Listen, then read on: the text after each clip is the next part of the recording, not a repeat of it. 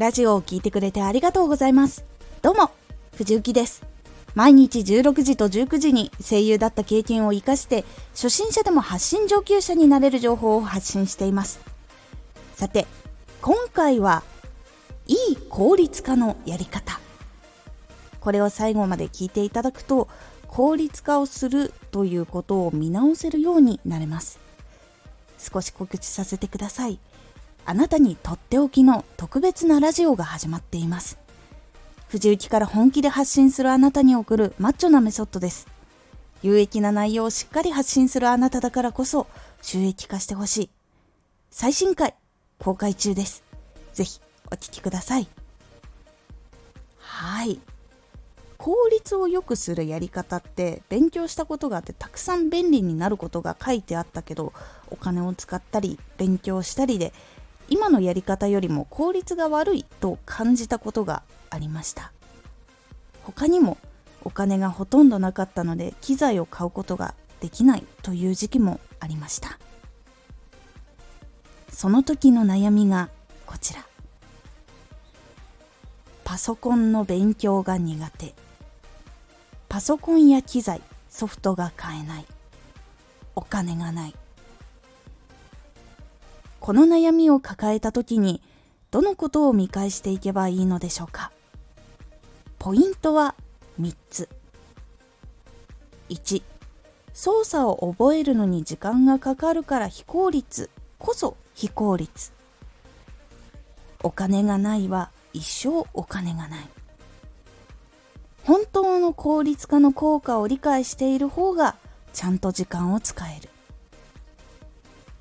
1操作を覚えるのに時間がかかるから非効率。こそ非効率。パソコンやスマホ。他にも今は効率化できるものは結構あります。私は特に動画制作をしていたことがありました。その時最低限必要なコマンドしか使うことができなかったので1日に6時間以上をかけて1本しか作ることができませんでした。1時間の動画を30分に編集するという作業です。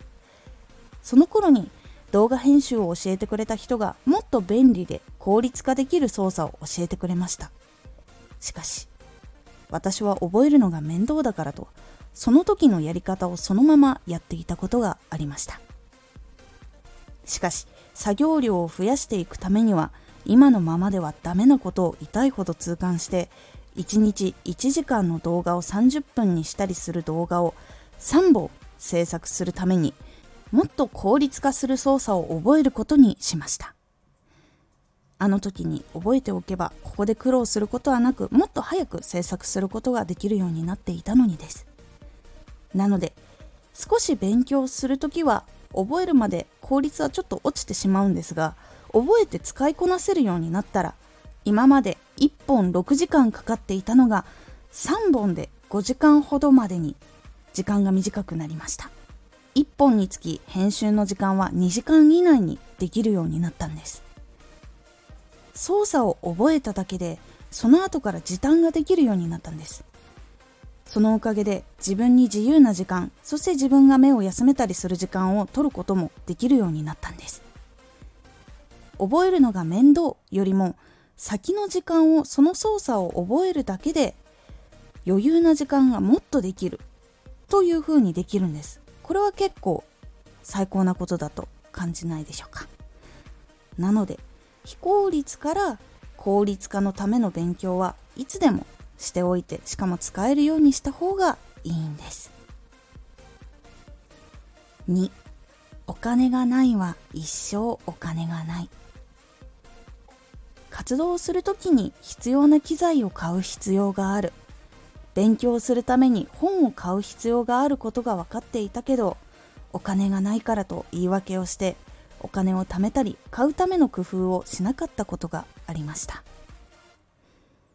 お金に余裕がある時なんて基本的にすぐ来ることなんてありません。会社で働いていてもバイトしていても生活が楽になるくらい収入がバンって増えるっていうことはそうないと思います。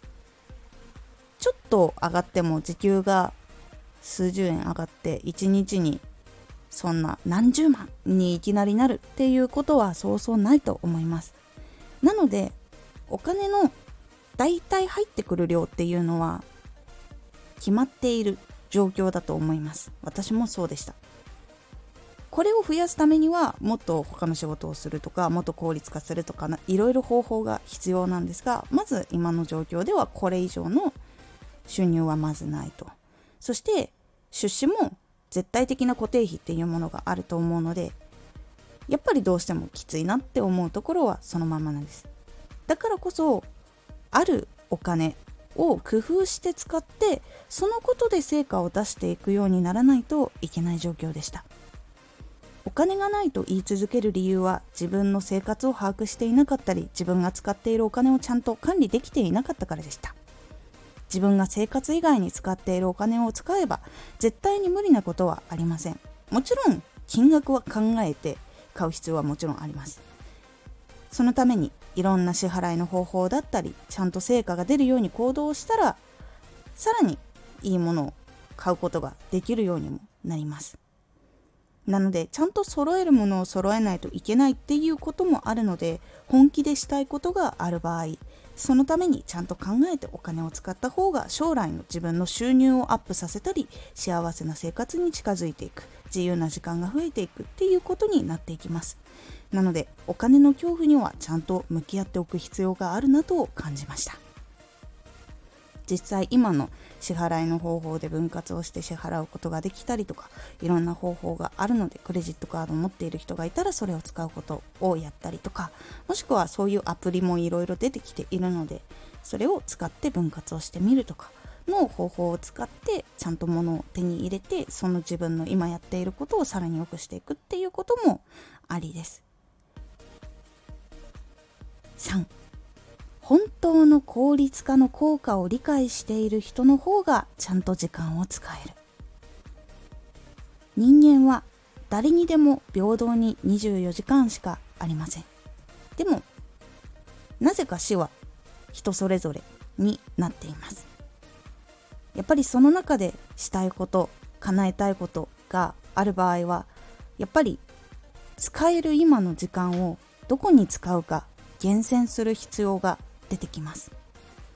日常の中で仕事が終わって戻ってきて自分がしたい活動のために時間を使うか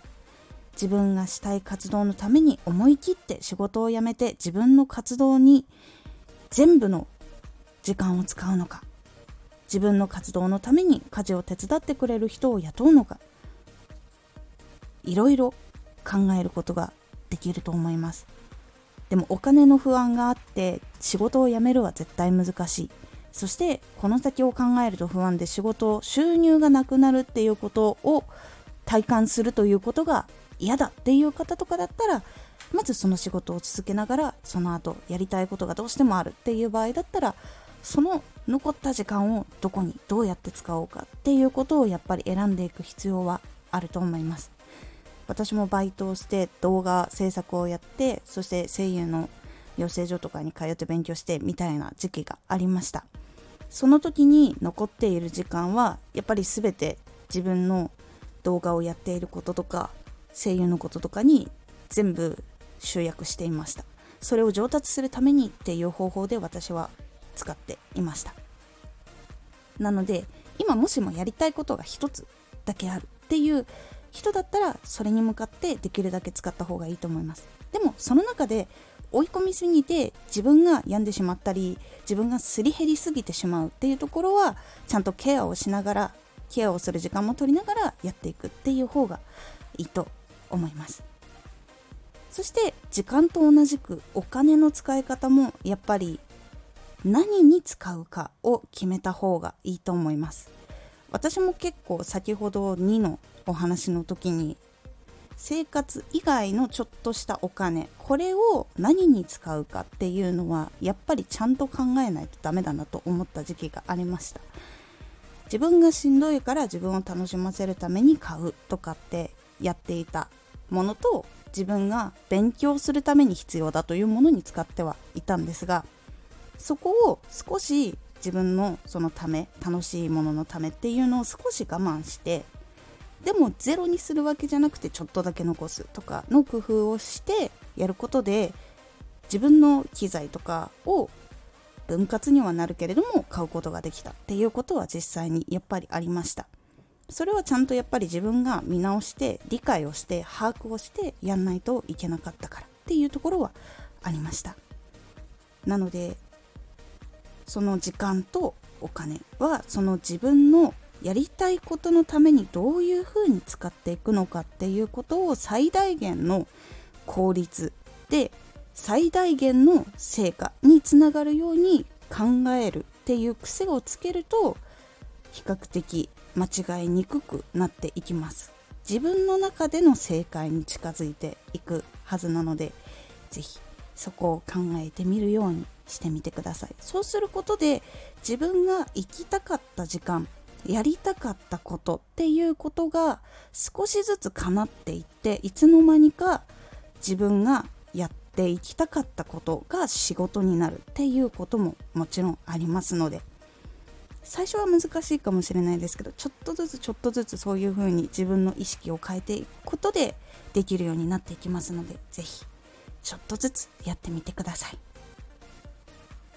いかがだったでしょうか？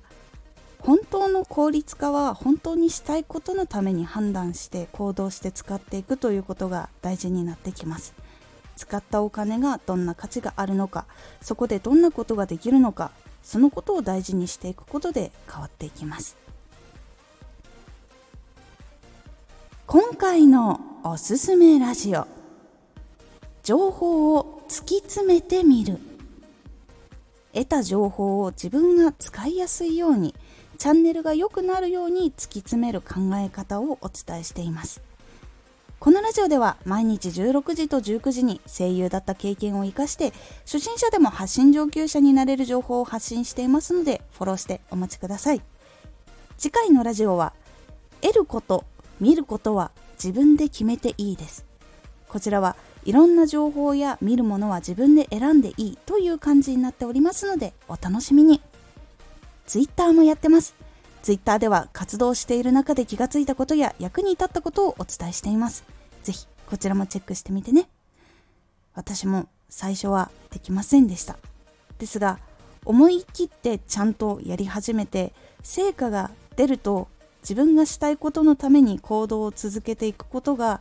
できたんだっていう実感にもなるしよしもうちょっともうちょっとっていうのを繰り返して活動期間が延びたりすることもあります。そうしていくうちにいつの間にか生活も仕事も変わっていきました。今回の感想もお待ちしています。ではまた。